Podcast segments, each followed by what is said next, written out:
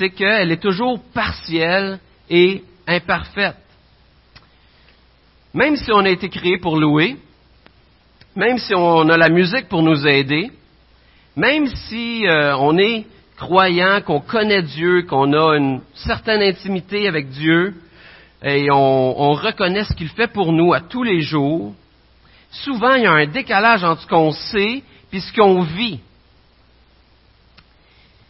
Pourtant, la louange est probablement notre plus grand besoin, le plus grand besoin qu'on a dans notre vie personnelle et dans notre vie d'Église.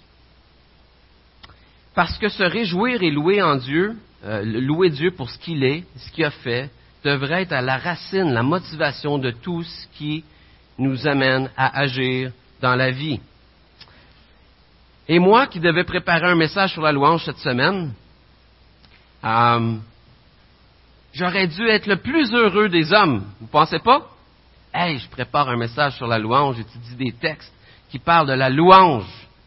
Et pourtant, j'étais beaucoup plus habité par la fatigue, le stress, euh, les soucis de s'occuper de gens qui vont pas bien, de me préoccuper pour eux, que par la louange? Alors il y a un combat, il y a cette lutte-là entre notre désir, notre besoin d'adorer et notre réalité du quotidien qui nous, qui nous éloigne, qui nous aveugle de cet euh, état-là d'adoration et de notre situation en Dieu. et on devient aveuglé. Mais la Bible nous dit qu'un jour, plus rien ne va faire obstacle à notre louange. En fait, elle nous dit qu'un jour, tout l'univers va louer Dieu d'une manière parfaite. Le ciel, c'est une place de louange. Le peuple de Dieu va louer Dieu pour l'éternité. Un jour, peu importe notre langue, peu importe notre origine, tous les, tous les humains vont se prosterner devant Dieu et louer. Et pour nous, c'est dur de s'imaginer de quoi ça peut avoir de l'air, n'est-ce pas? Est-ce que vous trouvez ça facile de vous imaginer ce que ça va avoir de l'air, de faire ça pour l'éternité? C'est souvent tellement loin de notre réalité qu'on se demande même si c'est possible. Et ce matin, on va prendre le temps de s'intéresser à la louange dans l'éternité et à comment notre vision de la louange dans l'éternité est utile pour nous faire grandir dans notre louange ici, maintenant, dans notre quotidien. Alors on a dans la Bible un livre qui est écrit justement pour nous révéler la source de nos louanges dans l'éternité. Et ça, c'est l'Apocalypse. Et on va regarder ensemble ce matin une partie de ce livre. On va regarder ensemble les chapitres 4 et 5. Vous pouvez tourner au chapitre 4.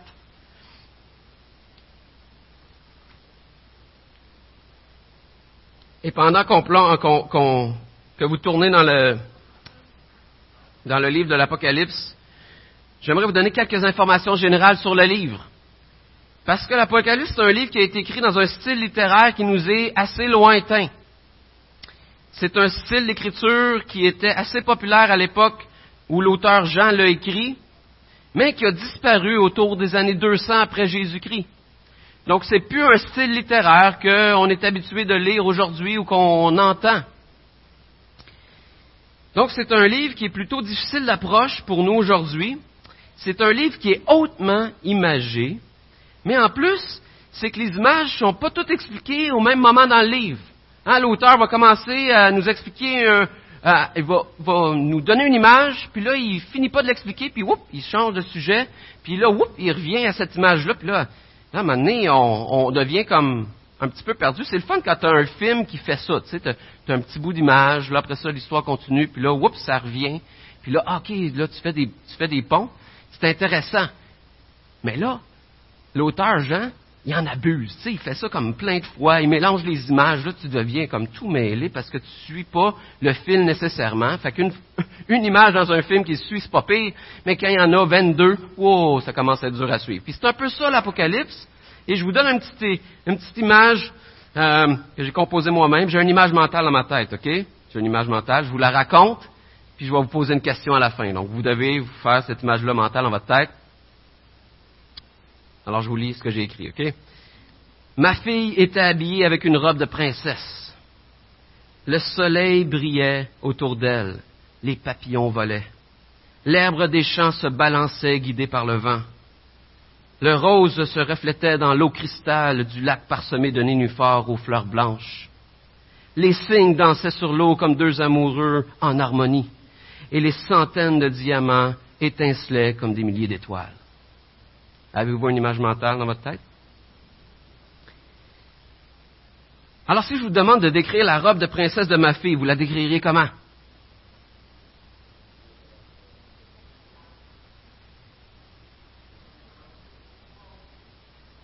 Alright, hein? Il y en a qui ont suivi. Vous n'avez pas trouvé ça étincelante et rose? Me semble que c'était évident. C'est une robe rose étincelante avec euh, des broderies de diamants. Vous n'avez pas vu ça? Je vais vous la lire autrement, l'histoire, OK? Ma fille était habillée avec une robe de princesse. J'oublie, j'enlève les, fioritures du texte. La robe, la rose de sa robe se reflétait dans l'eau cristal du lot parsemé de nénuphars aux fleurs blanches et les centaines de diamants brodés sur la robe étincelaient comme des milliers d'étoiles. Ah, là, ça fait du sens, parce que là, on fait des ponts, puis on a enlevé les, autres images autour qui nous perdaient dans le film. Mais c'est un peu ça, l'Apocalypse. C'est des images qui sont entremêlées et qui, des fois, nous font perdre le fil de l'histoire. Mais malgré la difficulté euh, qu'on peut retrouver à lire l'Apocalypse, c'est un livre très riche pour nous amener à saisir la beauté et la grandeur de l'œuvre de Dieu jusque dans l'éternité. On dit souvent qu'une image vaut mille mots. Eh bien, c'est un livre qui est rempli d'images pour nous décrire des choses spirituelles, et chacune de ces images-là est profondément enracinée dans l'histoire de Dieu, qu'on retrouve dès la création, qui nous est racontée dans l'ensemble de la Bible.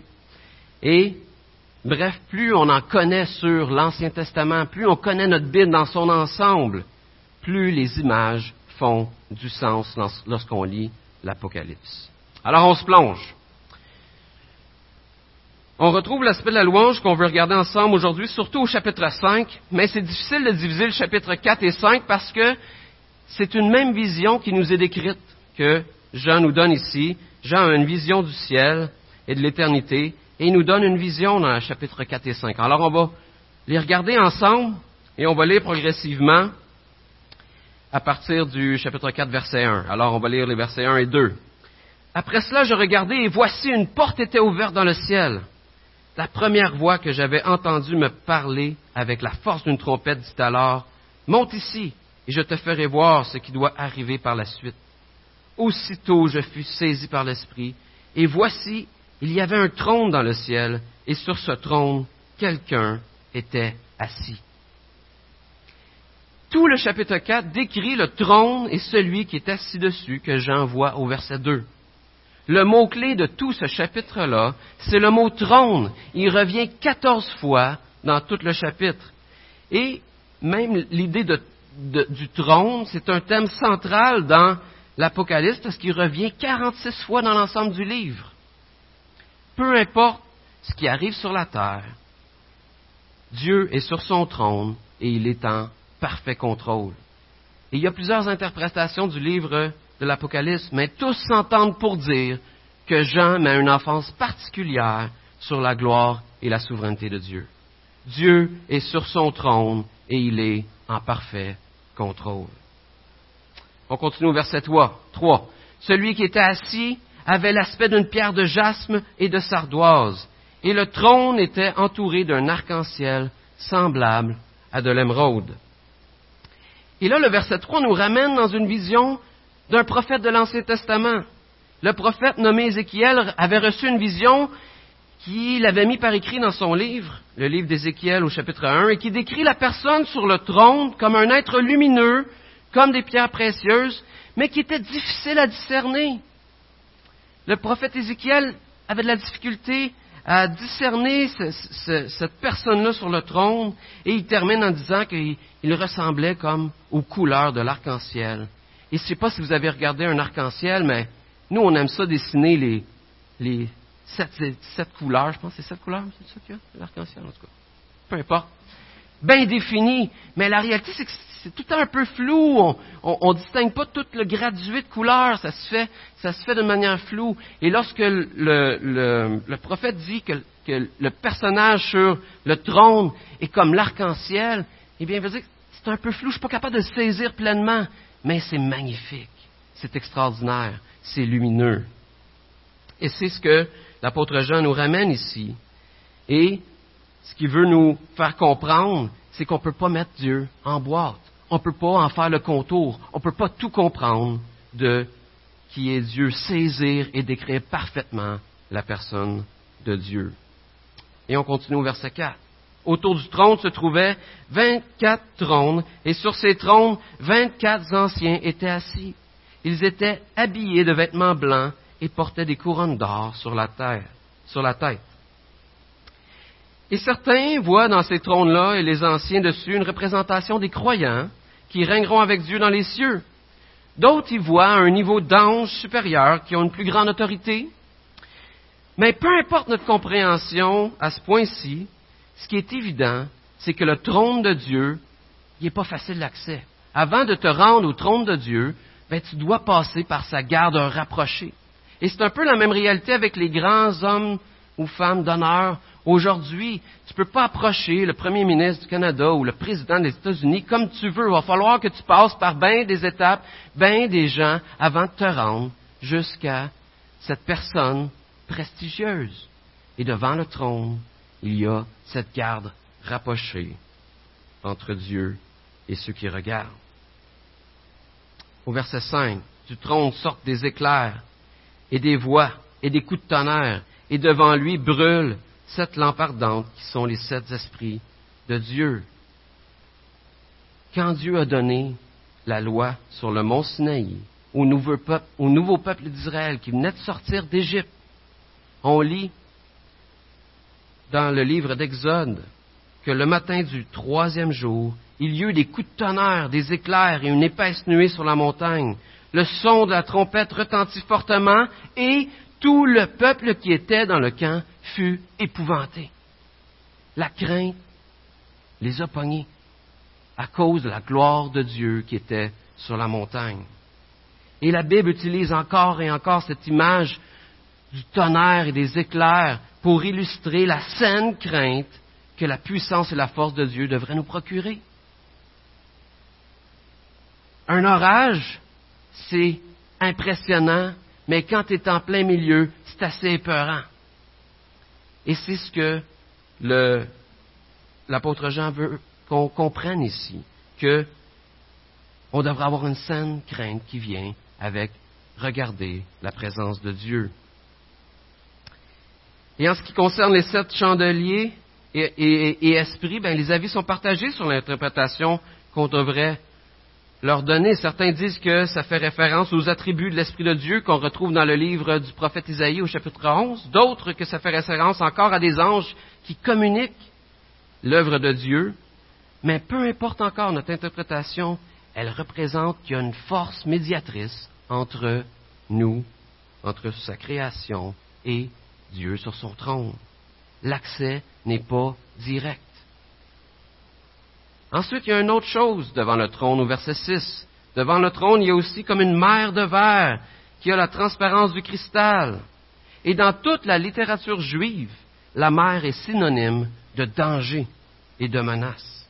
Et lorsque Jean décrit la nouvelle création un peu plus loin dans l'Apocalypse 21, eh bien, il mentionne qu'il n'y a pas de mer dans la nouvelle création. Est-ce qu'il veut vraiment dire que dans les nouveaux cieux, nouvelle terre, il n'y aura pas d'océan? Non. Ce qu'il est en train de dire, c'est qu'il n'y aura plus de danger dans les nouveaux cieux, nouvelle terre. Et dans le contexte ici, la mer soutient encore l'idée de distance qui nous sépare, qui sépare Jean qui voit la vision du trône. Il y a cette mer qui met une distance entre le trône et Jean. Et on arrive à la dernière image dans la deuxième partie du verset 6, et on va lire jusqu'au verset 8. Au milieu et autour du trône se tiennent quatre êtres vivants couverts de yeux devant et derrière. Le premier, le premier être vivant ressemble à un lion, le deuxième à un taureau, le troisième le visage d'un homme, et le quatrième ressemble à un aigle en plein vol. Les quatre êtres vivants ont chacun six ailes, ils se couvrent ils sont couverts d'yeux et tout, voyons, tout autour et à l'intérieur. Ils ne cessent de dire jour et nuit, Saint, Saint, Saint est le Seigneur Dieu, le Tout-Puissant, celui qui était, qui est et qui vient. Et ici, Jean utilise le même langage, encore une fois, que le prophète Ézéchiel utilise dans sa vision pour décrire les chérubins qui soutiennent le trône de Dieu dans Ézéchiel 1. Mais il utilise aussi l'imagerie d'Ésaïe au chapitre 6, qui décrit les séraphins avec leurs trois paires d'ailes qui, se couvrent, qui couvrent leur corps devant la sainteté de Dieu et qui proclament sa sainteté. Saint, Saint, Saint est l'Éternel. Alors ici, Jean décrit de toute évidence les anges qui imagent à la fois les attributs de Dieu et sa sainteté d'une manière imagée. Et tous ces êtres autour du trône rendent gloire à Dieu. Au verset 9, chaque fois que les êtres vivants donnent gloire, honneur et reconnaissance à celui qui est assis sur le trône, à celui qui vit au siècle des siècles, les vingt-quatre anciens se prosternent devant lui qui est assis sur le trône, adorent celui qui vit au siècle des siècles et déposent leur couronne devant le trône en disant, Tu es digne, notre Seigneur et notre Dieu, toi le Saint, de recevoir la gloire, l'honneur et la puissance, car tu as créé toutes choses et c'est par ta volonté qu'elles ont été créées et qu'elles existent. Le verset 9 nous dit, chaque fois que les êtres vivants donnent gloire, honneur et reconnaissance à celui qui est assis sur le trône, et juste avant, ça nous dit que il ne cesse de dire jour et nuit, Saint, Saint, Saint est le Seigneur. Et à chaque fois qu'il ne cesse de dire ça jour et nuit, Saint, Saint, Saint est le Seigneur, tout le monde se prosterne. Sont continuellement dans la louange, ça n'arrête jamais. Ils sont toujours en train de louer Dieu qui est sur le trône. Et le point central de tout ce chapitre-là, vous l'avez peut-être deviné, c'est de mettre en évidence, avec plusieurs images, que Dieu dans sa personne est tellement grand et saint qu'il est, oui, digne de nos louanges, mais en même temps, il y a une distance entre nous et lui. Tout nous éloigne de Dieu dans ce chapitre-là à cause de la méchanceté de notre cœur, de notre injustice. Il y a une distance entre nous et Dieu. Donc ce chapitre nous rappelle à la fois comment Dieu est grand et digne d'être adoré et comment nous, on est indignes de sa présence. Et quand on y réfléchit, est-ce que ce n'est pas ça qui rend notre louange difficile? Est-ce que ce n'est pas cette distance entre moi et Dieu qui fait que ma louange au quotidien n'est pas si évidente? Je suis distant en raison de mes mauvais choix, en raison de mes mauvaises aspirations, en raison de mes mauvaises actions qui viennent nuire, à ma capacité de vraiment louer Dieu.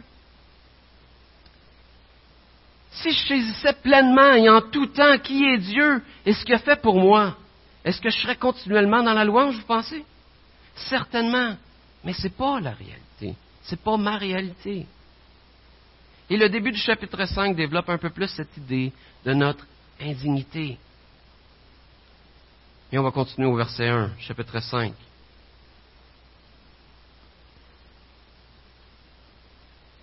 Puis je vis dans la main droite de celui qui était assis sur le trône un livre, écrit à l'intérieur et à l'extérieur, fermé grâce à sept sceaux.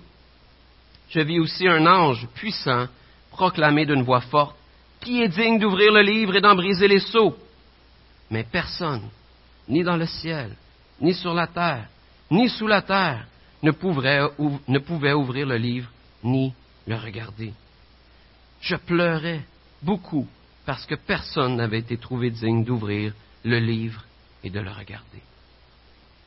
Personne n'est digne d'ouvrir le livre, ni les anges, ni les êtres vivants de la création, ni les humains, ni les humains qui sont morts avant nous. Personne n'est digne d'ouvrir, de s'approcher de Dieu, de prendre le livre et de l'ouvrir et d'en briser les seaux. Et la réaction de Jean est la bonne. Il fond en larmes. Il se met à pleurer. Et pour, saisir la gravité de la situation, il faut comprendre c'est quoi que c'est quoi que ça signifie ce livre-là. Le livre contient tout le plan de Dieu pour la bénédiction et le jugement à venir. Le fait qu'il est écrit à la fois à l'intérieur et à l'extérieur, c'est une image pour nous dire que toute la plénitude du plan de Dieu, tout son ensemble, tout ce que Dieu a en, réserve pour la bénédiction et le jugement, est là, et dans ce livre-là. Et s'il n'y a personne pour ouvrir les seaux, ben, on est foutu. Il n'y a rien qui peut être fait pour qu'on saisisse la bénédiction, pour que le jugement de Dieu puisse avoir lieu, pour qu'on soit libéré de ce qui nous entoure, du mal qui nous entoure. Il n'y a plus d'espoir. Alors Jean fond en larmes. Mais alors l'un des anciens me dit, ne pleure pas, car le lion de la tribu de Judas, le rejeton de la racine de David, a vécu pour ouvrir le livre et ses sept sceaux. Il y a une bonne nouvelle, c'est le lion de Judas, le descendant du grand roi David, qui avait été annoncé dans l'Ancien Testament, qui avait été attendu pour la libération du peuple et l'accomplissement de la justice, et là, ce lion-là est là pour ouvrir les seaux. Et c'est pas un lion domestiqué, là. Il n'est pas là tout doux, euh, puis il vient se coller sur nous. Non, il est là pour faire justice. C'est un Dieu qui vient, c'est ce lion-là qui vient pour faire justice, accomplir la justice de Dieu, pour libérer ceux qui sont victimes d'injustice et apporter la bénédiction. Alors là, imaginez la scène. Jean qui fond en larmes, qui, qui, qui pleure. Il arrête de pleurer. Parce que là, l'ange lui a dit de regarder le lion. Mais quand il regarde pour chercher un lion, il voit un agneau sacrifié. L'ange lui a dit, le lion de Judas, regarde, il y a un lion de Judas. Quand il regarde, il ne voit pas un lion, il voit un agneau sacrifié. Puis je vis au milieu du trône et des quatre êtres vivants au milieu des anciens, un agneau debout, comme offert en sacrifice. Il avait sept cornes et sept yeux, qui sont les sept esprits de Dieu envoyés par toute la terre. Et dans l'Apocalypse, on a le droit de mélanger deux images. Et le point ici, c'est que le lion, c'est aussi l'agneau. Hein, c'est pas comme un, demi-lion avec une tête d'agneau, là. Non, non, non. Le lion, c'est un lion dans toute son entièreté, mais c'est aussi un agneau sacrifié. C'est les deux en même temps. Et on ne peut pas s'empêcher d'entendre ce que le prophète Ésaïe avait annoncé dans l'Ancien Testament. Nous étions tous comme des brebis égarés. Chacun suivait sa propre voie, et l'Éternel a fait retomber sur lui nos fautes à tous. Il a été maltraité, il s'est humilié, il n'a pas ouvert la bouche, pareil à un agneau qu'on mène à l'abattoir, à une brebis muette devant ceux qui l'attendent. Il n'a pas ouvert la bouche. Et cette image fait sans aucun doute référence à Jésus, sur qui nos fautes sont retombées et qui est mort sur la croix pour nous. Et voici ce qu'il est dit de Jésus, l'agneau, au verset 7. Il vint prendre le livre de la main droite de celui qui est assis sur le trône. Quand il eut pris le livre, les, quatre êtres vivants et les vingt-quatre anciens se prosternèrent devant l'agneau. Chacun tenait une harpe et des coupes d'or remplies de parfums qui sont les pierres des saints, des prières des saints. Ils chantaient un cantique nouveau en disant, Tu es digne de prendre le livre et d'en ouvrir les seaux, car tu as été offert en sacrifice et tu as racheté pour Dieu par ton sang des hommes de toute tribu, de toute langue et de tout peuple et de toute nation. Lui, il a l'autorité d'accomplir le plan de justice et de miséricorde de Dieu. Jésus, le lion, a vu l'injustice dans le monde, la souffrance, les atrocités, les maladies, les abus de toutes sortes, et il décide de venir en lion et de faire justice. Il est venu pour juger le mal présent dans le cœur du méchant. Mais au lieu de faire justice en détruisant le méchant, Jésus l'agneau décide de satisfaire la justice de Dieu en subissant lui-même le sacrifice, la colère de Dieu sur la croix. Le lion, qui était lui-même parfaitement juste et pouvait purifier le monde du mal, a décidé de devenir un agneau injuste et de subir la colère de Dieu pour que le méchant soit déclaré juste. Pourquoi pas juste être un lion et détruire le méchant? Tout simplement parce que le méchant, c'est toi et moi. On aurait tous été dévorés par la colère de Dieu. Et comme on a vu au chapitre 4, c'est nous les méchants qui sont séparés de la sainteté de Dieu. C'est nous qui sommes distants de Dieu en raison de nos mauvais choix, de nos mauvaises aspirations, de nos mauvaises actions. Mais parce que Jésus est devenu cet agneau sacrifié à notre place, il a tous les pouvoirs pour accomplir le plan de restauration de Dieu, pour nous ramener dans la présence de Dieu. Et c'est ce qui est au centre de l'adoration des anges dans le ciel. On voit au verset 11 et 12, Je regardai et j'entendis la voix des nombreux anges rassemblés autour du trône, des êtres vivants et des anciens. Ils étaient des myriades et des myriades, et des milliers et des milliers. Ils disaient d'une voix forte, L'agneau qui a été offert en sacrifice est digne de recevoir la puissance, la richesse, la sagesse, la force, l'honneur, la gloire et la louange. Et là, tout l'univers se joint à eux pour louer. Toutes les créatures qui sont dans le ciel, sur la terre et sous la terre, sur la, sur la mer, tous les êtres qui s'y trouvent, je les ai entendus s'écrier à celui qui est assis sur le trône et à l'agneau, soit la louange, l'honneur, la gloire et la domination au siècle des siècles. Les quatre êtres vivants répondaient Amen.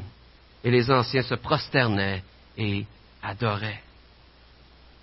Et on peut se réjouir et adorer parce que non seulement Jésus, par sa vie, par sa mort, sa résurrection, a vaincu la puissance de la mort et ses conséquences, mais il a l'autorité, la capacité de nous délivrer de la présence même du mal, de faire disparaître tout ce qui fait obstacle à ma louange aujourd'hui. Présentement, quand on décide de se reposer en Jésus, il nous donne cette capacité de vaincre le mal. Quand on fait de Dieu, quand on se repose en Jésus et qu'on fait de lui le sujet de notre joie et de notre louange, eh bien, on a cette capacité de résister aux passions mauvaises de nos cœurs. Mais un jour, on n'aura même plus à lutter. L'agneau va avoir restauré toutes choses. Est-ce que ça, ça vous donne le goût de louer ce matin? Encore là?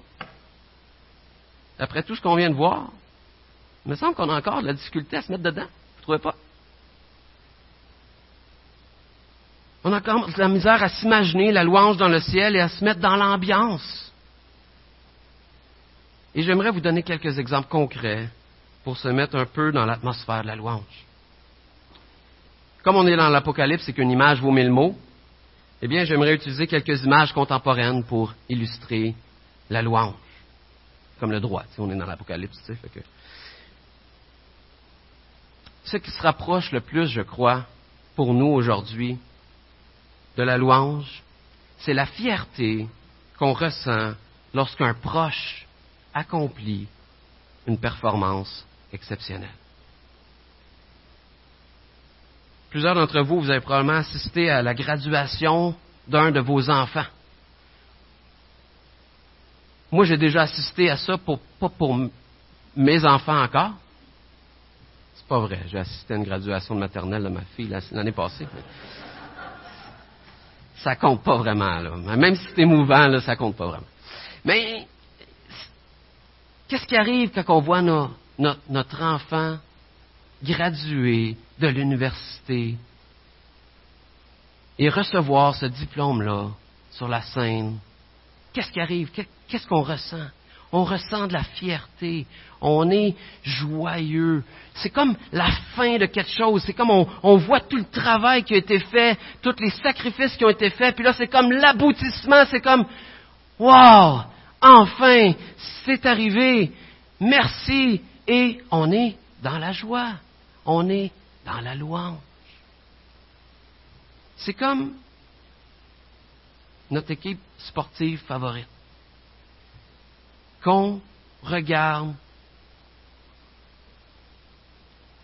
gagner ou perdre pendant toute une saison au hockey ou au soccer ou euh, au football. Je vous laisse le choix de votre équipe favorite. Mais on vit les hauts et les bas avec cette équipe-là. On, on, on, aspire après la Coupe Stanley ou le trophée que vous voulez. Et euh, Et lorsque ça arrive enfin, que les Canadiens plantent Boston, pas en finale de Coupe Stanley, c'est pas possible, mais qui plante une équipe et qui gagne la Coupe Stanley, c'est pas arrivé en 25 ans, mais c'est pas grave. Imaginez-vous, là, il y a quelque chose qui, explose en nous. On devient comme excité. On, vit ça avec eux. On est devant notre écran. On est à des milliers de kilomètres de là. Mais c'est pas grave. On vit ça avec eux. On est exalté. C'est la fin de quelque chose. On a vécu quelque chose avec eux. Et là, bang, ça l'explose. C'est la gloire. Et on a atteint l'objectif. On vient d'atteindre quelque chose. C'est fini. Et j'aimerais vous donner un exemple visuel de ça ce matin. Je vais vous présenter une petite vidéo où on voit des proches, parlez pas tout de suite, on voit des proches voir une performance athlétique d'un de leurs enfants ou d'un proche et regardez l'émotion de ces gens-là qui voient la performance de leur enfant.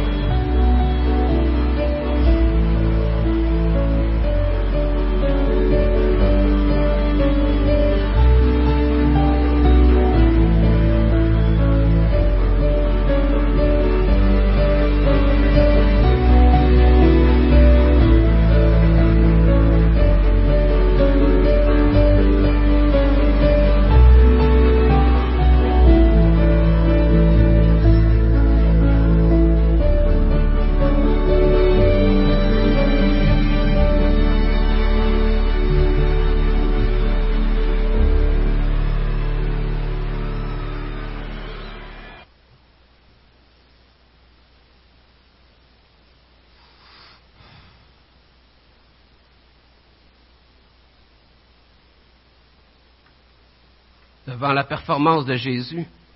Êtes-vous comme ce père qui voit son fils puis qui dit Yes! Ça, c'est mon sauveur! Wow! Êtes-vous comme cette maman qui regarde sa fille en pleurant puis qui dit T'as-tu vu les marques de clous dans ses mains, dans ses pieds?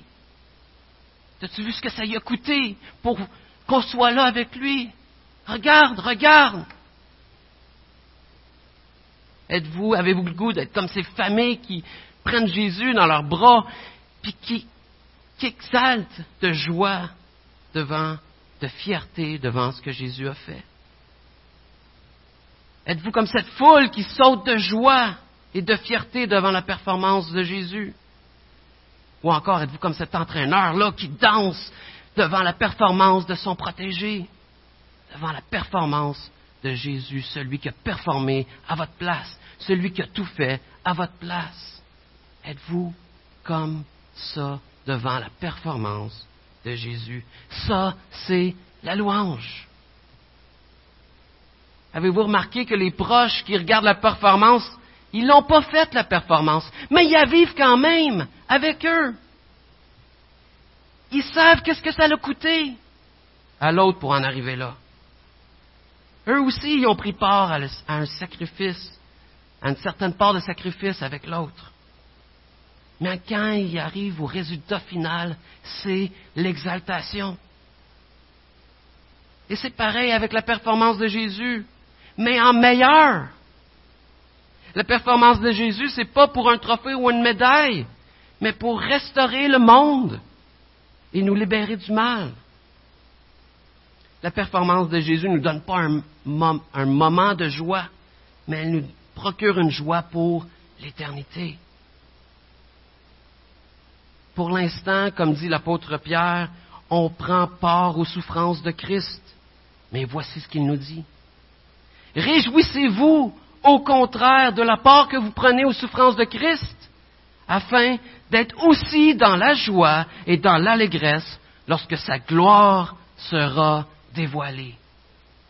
La fin de toute chose vient l'exaltation, vient la louange, vient l'explosion de toutes nos émotions. Parce que quand on considère la fin et la performance de Christ et la victoire de Christ, eh bien, la louange vient dans nos cœurs.